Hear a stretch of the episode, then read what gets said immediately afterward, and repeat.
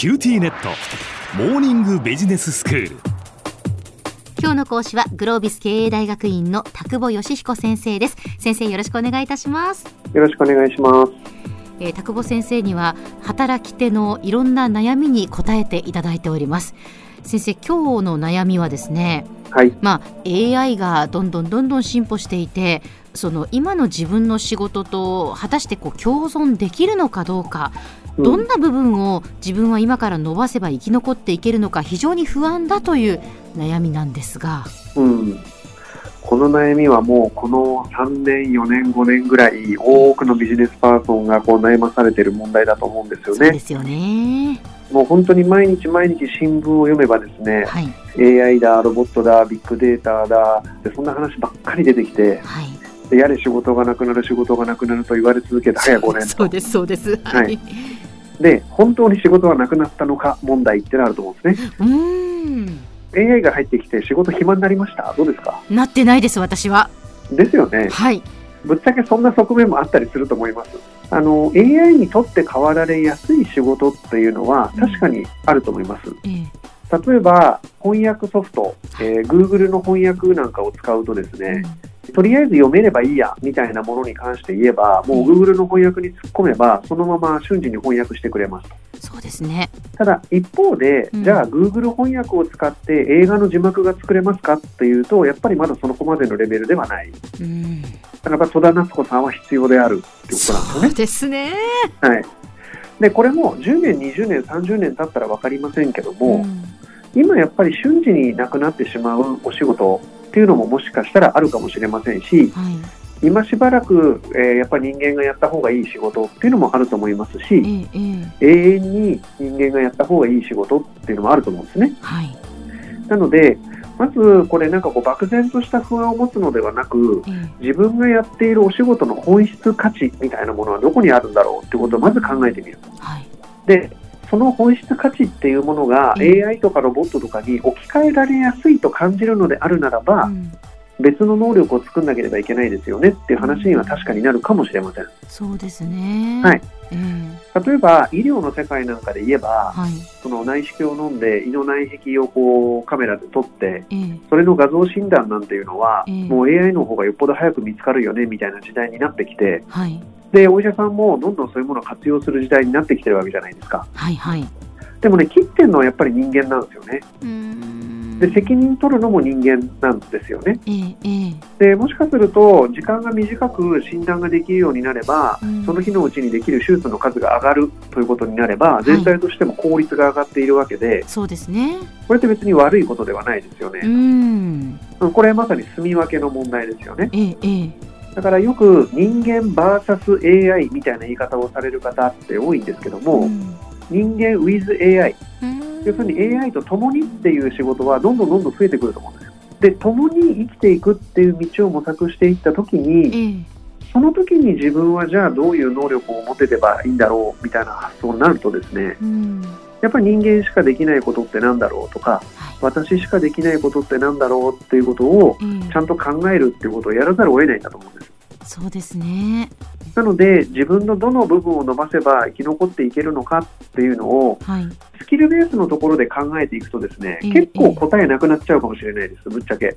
翻訳能力とか、なんかプログラミング能力とか、なんかそういうこう部分で考えていくと結構辛いかもしれないので、はい、まずはもうちょっとこうベースの部分になるですね、うん、まあコンピューターの世界で言えば OS って言われるような、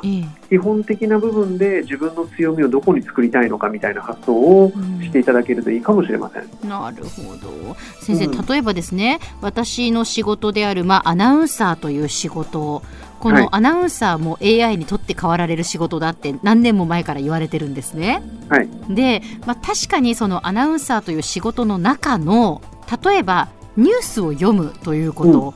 うん、正確に文字を音声にするっていうことであれば、はい、もしかしたら AI がどんどんどんどんこう進歩してくると、うん、AI の方が強いかもしれないです。間違えずに読むっていうことに関しては。はい、ただじゃあイベントの司会をするときにこう臨機応変に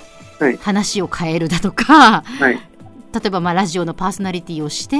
はい、えー、双方向のやり取りをするだとか、はい、そういうことに関してはやはり能力を磨いていけばいいのかななんて思うんですが、うん、あの少なくても、今のところはそういうところまで AI にとって変わられてないですよね。はいあのこれも本当に30年、まあ、30年もかかんないかもしれませんけども、えー、カメラでインタビューを受ける側の表情を見ていながら行間を読んで問いを変えるとかっていう AI もこれできてくると思うんですよ。かもしれないですね。うん、でもそれまでには時間は結構かかるでしょうし、えーはい今度はそれを作り上げるのにどれぐらいのコストがかかりますか問題があるので。なるほど。でそこまでお金かけていろいろ作ったんだけど結局は人間が時々噛んだり間違えたりとか笑ったりとかしながら、なんか喋ってるの聞いてる方が心地いいよねってなったらやっぱり人間がやるんですよね。だからあの可能性としてはいろんな可能性があると思います、正直、で読むだけだったら AI が勝ちだよねっていうのもイエスだと思います、間違いないよね、もうイエスだと思うんですけども、それをリスナーが好むのかっていうと、また別の問題もあるじゃないですか。そうですね。うん。だから、そんなことをちゃんと考えていったときに、自分のお仕事の延長線上で、ここは本当に自分の強みにしたいなっていうところを、なんか OS とアプリケーションのレベルで言うならば、アプリケーションのこう表面的な技術ばっかり追いかけるんじゃなくて、本当にコアの部分としての、まあ、例えばこうアナウンサーとかやられてる方であればもう圧倒的に高いコミュニケーション能力みたいなことを磨きに磨けば、ええ、全部が AI にとって変わられるわけではないんです。だからやっぱりその中での一流っていうのは、え、どんなに AI が発達しても僕は残るんじゃないかと思うんですよね。うん、だから職業がなくなるとかっていうのもあるかもしれませんけど、はい、その中での自分のなんかそのレベル感みたいなことをすごく研ぎ澄ませば、ええまあ、そう簡単に全部持ってかれちゃうみたいなことにはなんないんじゃないかな、うん、そんな気がしています。なるほど。はい。先生では今日のまとめをお願いします。はい。まあ、これからの考え方は AI vs 人間ではなくて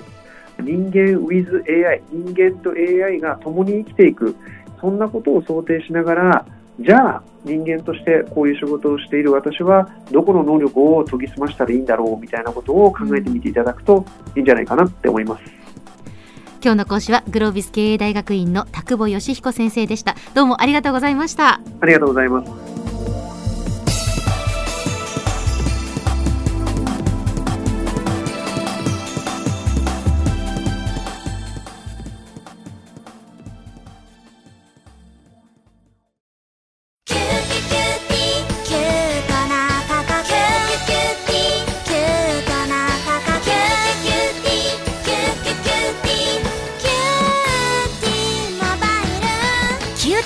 のキューティーモバイル。月々税抜き990円から。お近くのショップまたはウェブへ。